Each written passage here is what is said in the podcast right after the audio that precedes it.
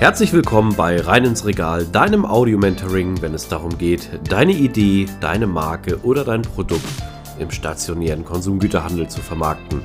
Mein Name ist Ben und mit nunmehr 20 Jahren Berufserfahrung habe ich den Expertenstatus erreicht und ich freue mich, dich auf deiner Reise begleiten zu dürfen. Und nun wünsche ich dir viel Spaß mit dieser Episode. Diese Folge ist eine spannende QA-Runde, denn ich habe die wichtigsten Fragen, die mich in den letzten Monaten erreicht haben, einmal gesammelt und auf diese Folge freue ich mich besonders, denn sie wird dir vielen guten Content liefern und dich vielleicht auch weiterbringen. Des Weiteren möchte ich natürlich hier auch wieder dafür sorgen, dass du mit deiner Marke, deinem Produkt oder deiner Idee erfolgreich wirst oder bleibst. Nummer 1. Wie kann ich meine Produkte den Einkäufern präsentieren, sodass diese diese listen. Ja, das ist natürlich der Klassiker unter den Fragen. Hier eine kleine Erklärung. Eine Listung bedeutet, dass du eine Handelskette oder die Märkte der Handelskette beliefern darfst. Das ist eine sehr spannende Frage, wie man dies schafft. Ich werde dazu auch übrigens noch eine coole Interviewreihe machen, aber natürlich die pauschale Antwort. Grundsätzlich, wie schaffe ich es, dass meine Produkte Einkäufer präsentiert werden können? Nun, du brauchst Termine. Grundsätzlich darfst du verstehen, dass die großen Handelsketten natürlich ihre Einkäufer haben oder Einkäuferinnen haben. Die sind natürlich auch voll ausgelastet, gerade zu einer besonderen Phase wie jetzt. Wir sind jetzt aktuell im Januar und dort haben wir eine Jahresgesprächsphase. Diese beginnen meistens ab September, Oktober vom Early Bird und gehen teilweise bis März, April. Dann sind die sogenannten Jahresgesprächsphasen durch. Wir kennen das auch im klassischen Verkauf als saure Gurkenzeit, weil viele Deals sich noch nicht einig sind. Das letzte Jahr wird aufgearbeitet und natürlich geht es dort um den sogenannten Mass Market. Das bedeutet die Firmen, die sowieso schon Marktführer sind und große Verhandlungen führen, um die letzte Kommastelle im Cent verhandeln oder auch neue Produkte versuchen zu listen. Da haben natürlich auch diese Menschen, die Einkäuferinnen und Einkäufer, die auch natürlich nur ganz normale Arbeitskräfte sind, voll zu tun und es ist wirklich sehr schwierig, dort einen Slot zu bekommen. Ich kann dir trotzdem empfehlen, unverbindlich einmal die Muster an die jeweiligen Ansprechpartnerinnen und Ansprechpartner zu schicken oder vielleicht auch mit einer netten telefonischen Akquise. Bitte keine E-Mail, denn E-Mail kommt meist äh, nicht an bzw. geht unter, weil diese Menschen hunderte E-Mails am Tag bekommen. Nur nach expliziter Aufforderung kannst du das tun. Ein weiteres gutes Tool wäre natürlich, wenn du relativ neu am Markt bist, die Startup Lounge zu nutzen. Du kennst die Folge, wir hatten schon einen spannenden Interviewpartner mit der Firma Voila. Dort hast du auch die Möglichkeit zu pitchen. Das ist natürlich sehr interessant, um den Einkäuferinnen und Einkäufern dein Produkt zu präsentieren. Wie viel sollte ich für meine Produkte verlangen? Nun, das ist eine sehr spannende Frage ebenfalls. Da kann, kann ich dir natürlich so pauschal nicht beantworten.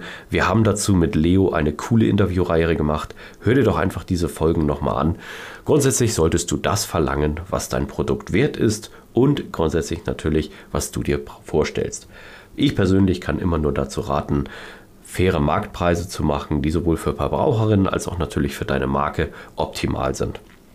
Natürlich kannst du die Preise maßlos überziehen, aber glaube mir, langfristig wirst du dort nicht nachhaltig arbeiten können. Es ist aber dennoch gut, in der Marge einen gewissen Puffer für Eventualitäten wie besondere Marketingaktionen oder auch Preissteigerungen zu kalkulieren. Dann hast du natürlich ähm, ja, mehr Möglichkeiten dort zu reagieren. Nummer drei: Wie kann ich die Nachfrage nach meinen Produkten steigern? Diese Frage fand ich richtig cool, weil diese geht auch in einem Marketingbereich. Dort sollten wir dementsprechend auch nochmal tiefer einsteigen. Nun, die Nachfrage kannst du natürlich klassischerweise durch Werbung und Bekanntheit steigern. Das gibt verschiedene Möglichkeiten. Es ist nicht alles immer nur digitale Werbung, es geht auch Offline-Werbung, die sogenannte Printwerbung. Du könntest zum Beispiel dein Produkt Fachzeitschriften zur Verfügung stellen. Wenn du ein Produkt hast, was für eine besondere Nische ist, ich nehme mal zum Beispiel Backen, dann könntest du gerade in äh, vielen Backmagazinen und Co. stattfinden. Du könntest aber auch vielleicht versuchen, einen eigenen äh, Beitrag, ich sag mal Videobeitrag zu drehen ähm, dementsprechend, den du dann auf den äh, sozialen Medien oder YouTube und Co. veröffentlichen kannst. Du kannst auch versuchen, einfach ein professionelles Moderatorenteam zu engagieren. Dort gibt es sehr viele Möglichkeiten. Grundsätzlich kannst du die Nachfrage natürlich auch über eine sogenannte Marktforschung steigern, wenn du dein Produkt einfach verbesserst und etwas tunst. Nummer 4. Wie kann ich sicherstellen, dass meine Produkte in den Regalen bleiben? Nun, auch wieder sehr spannend schließt so ein bisschen äh, die Frage davor an, deswegen habe ich sie da reingepackt. Deine Produkte müssen natürlich eine Be Bekanntheit haben und eine Beliebtheit. Ehrlich gesagt ist es eine ziemlich niederschmetternde Aussage, wenn dein Produkt nicht rotiert. Die Rotation ist sehr entscheidend, damit dein Produkt wirklich langfristig am Markt bestehen kann, denn es bedeutet, dass die Kundinnen und Kunden und Endverbraucherinnen und Endverbraucher dein Produkt mögen und sie lieben es und sie feiern es. Und dann kannst du eine Community aufbauen und auch eine nachhaltige Marke erzeugen. Kleiner Tipp, wenn du das geschafft hast, dann brauchst du auch keine Angst vor der Skalierung deines Unternehmens haben. Wenn du einmal einen gewissen Break-Even-Point erreicht hast, dann wird ein Unternehmen, wenn du nicht zu viele Fehler machst, auch weiter leben und wachsen und dir stehen gute Zeiten bevor. Grundsätzlich achte auf die Irritation, gehe stark mit den Händlerinnen und Händlern ins Gespräch, wie die Performance ist, sei wachsam, nutze die Tools, die dir zur Verfügung stehen Befrage nicht nur die besten Kunden, befrage auch deine in Anführungsstrichen weniger gut performenden Kunden und du wirst ein Feedback erreichen und kannst damit auch sicherstellen, dass du in den Regalen bleibst. Eine weitere Möglichkeit ist natürlich die eigene Salesforce oder der eigene Vertrieb. Ähm, je nachdem, wie viel Marge und Budget du hast oder es auch selber machen kannst, ist es sehr wichtig, dass du darauf achtest, dass du halt dementsprechend dann auch ja, präsent bist und für die Marke und das Produkt da bist. Wie kann ich meine Markenbekanntheit erhöhen? Das ist die fünfte Frage, die Markenbekanntheit. Nun, die Markenbekanntheit erhöhst du natürlich, indem du dir richtige Fachleute und Fachkräfte ranziehst. Das sind wirklich richtige Marketer-Spezialisten. Es sind Leute, die Kreativkampagnen machen. Es gibt verschiedene Brauereien zum Beispiel, die haben richtig coole Kampagnen gemacht mit äh, sehr bekannten Werbeagenturen, mit großen Mediabudgets. Grundsätzlich ist das natürlich immer eine heikle Sache. Werbung ist meistens nie messbar. Heutzutage wollen wir, dass alles messbar ist und es soll sofort Geld bringen. Leider ist das manchmal nicht so einfach, denn natürlich viele Themen haben auch irgendwo ja, ihre Daseinsberechtigung und müssen kalkuliert werden.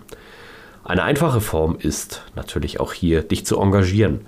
Vielleicht in der Region, auf gewissen Events, Festivals, da kannst du deine Markenbekanntheit in jedem Fall erhöhen und natürlich auch mit einer eigenen guten Social-Media-Kampagne. Überlege dir, was deine USPs sind, wo du dranbleiben möchtest und dann kannst du dementsprechend auch hier aktiv sein. Frage Nummer 6. Wie kann ich mit Konkurrenten bzw. Mitbewerbern im selben Verkaufsraum bestehen und konkurrieren? Das ist auch eine sehr coole Frage. Hier geht das richtig in den Vertrieb rein. Je nachdem, was du für ein Produkt hast, ist natürlich dort eventuell auch ein Wettbewerb vor Ort. In erster Linie solltest du deine USPs rausarbeiten, das heißt, was macht dein Produkt wirklich gut. Du solltest aber auch deine Schwächen kennen. Je nachdem, wo deine Stärken sind, positionierst du dich dann natürlich in den verschiedenen Bereichen. Ich möchte dir ein Beispiel geben. Es ist natürlich sehr relativ, wenn du ein, sagen wir mal so, Schokoriegel hast und eine andere Firma hat auch einen Schokoriegel, dann versuch herauszuarbeiten, warum dein Schokoriegel gerade besser ist.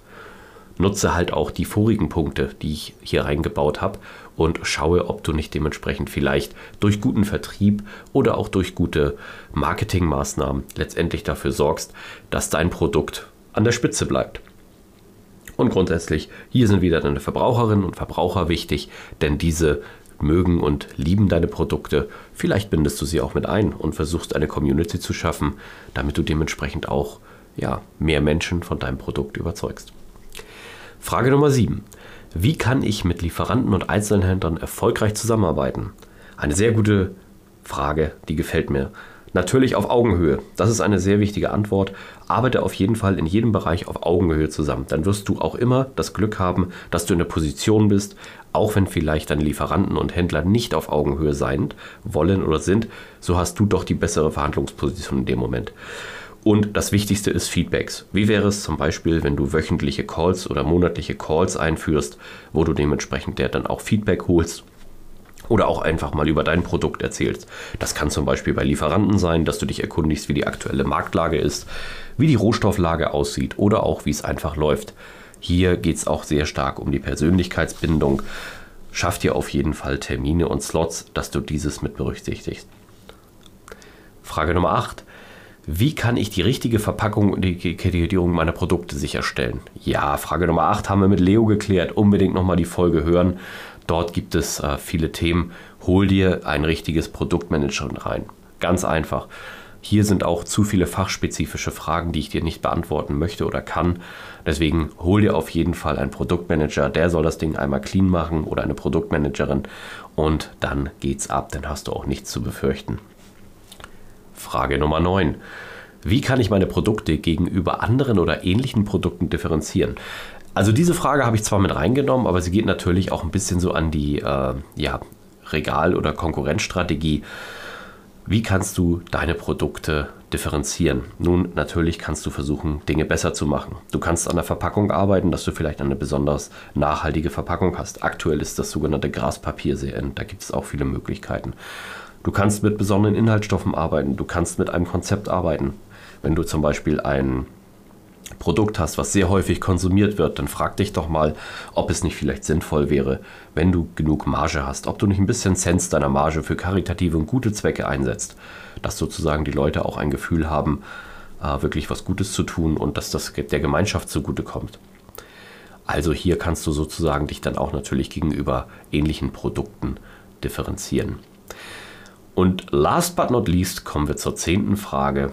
Diese zehnte Frage ist wieder sehr spannend. Wie kann ich meine Verkaufsstrategie an die Bedürfnisse des Einzelhandels anpassen? Ganz einfach, frag den Einzelhandel und beobachte. Arbeite mit ihm zusammen, erarbeite Gebinde und Produkte, die passen. Geh in den Markt, fang an allen Kategorien an. Sprech doch mal mit den Menschen, die deine Produkte tagtäglich verräumen. Ich bin in einer Folge dort schon mal drauf eingegangen. Diese Menschen arbeiten tagtäglich mit deiner Ware. Sie können dir sagen, ob deine Pappe gut ist, ist die Verpackung gut. Ähm, dementsprechend ist dein Packaging gut. Du kriegst so viel Feedback von den Leuten und dieses Feedback ist Gold wert. Natürlich ist dieses Feedback auch sehr subjektiv und du solltest es filtern, aber nutze das, sauge das auf und gehe dann dementsprechend auch mit diesen Informationen vielleicht mal in ein Einkaufsgespräch. Wenn du diese Basisinformation hast, was dein Produkt vielleicht nicht so gut macht und du es verbessert hast, ja, dann ist doch wunderbar. Geh doch einfach mal auf deine Einkäuferin oder Einkäufer zu und sagst, hey, übrigens, äh, wir haben jetzt eine neue Verpackung, weil wir haben festgestellt, aus Befragungen und natürlich auch äh, Beobachtungen haben wir festgestellt, dass diese Verpackung in der Form besser wäre. Wir glauben auch, dass natürlich die Verbraucherinnen und Verbraucher das schätzen und ganz besonders ihre Mitarbeiterinnen und Mitarbeiter, die arbeiten nämlich tagtäglich aus der Ware. Und schon bist du wieder auf Augenhöhe. Und mit diesem Argument kannst du natürlich auch dementsprechend halt viele Möglichkeiten haben, hier etwas erfolgreicher oder auch etwas spezieller und gesünder zu sein in deiner ganzen Firmen- und Markenaufstellung. Ich hoffe, die zehn Fragen haben dich weitergebracht und vor allen Dingen auch einige deiner Fragen geklärt. Wenn du Fragen hast, zögere nicht, mir diese per E-Mail zu schicken. Ganz einfach unter info at reininsregal.de. Ich sammle diese Fragen dann und versuche sie so gut es geht zu beantworten. Solltest du noch nicht bei mir vernetzt sein auf LinkedIn, kann ich dir nur empfehlen, dieses zu tun. Bitte schreibe eine kurze Notiz, damit ich auch weiß, dass du eine echte Person bist und kein Akquisebot. Ja, auch das passiert mittlerweile relativ häufig. Und ich freue mich natürlich, wenn ich dich im Austausch habe und wir uns dann vernetzen. In dem Sinne, bis zur nächsten Folge. Liebe Grüße, dein Ben. An dieser Stelle möchte ich mich ganz herzlich für deine Aufmerksamkeit bedanken. Schön, dass du bis zum Ende dran geblieben bist. Solltest du meinen Kanal noch nicht abonniert haben, tue dies jetzt, dann wirst du automatisch benachrichtigt, wenn die neuesten Episoden online kommen. Solltest du jemanden kennen, für den dieser Content interessant ist, zögere nicht, mich weiter zu empfehlen. Ich danke dir und freue mich. Bis zum nächsten Mal. Dein Ben.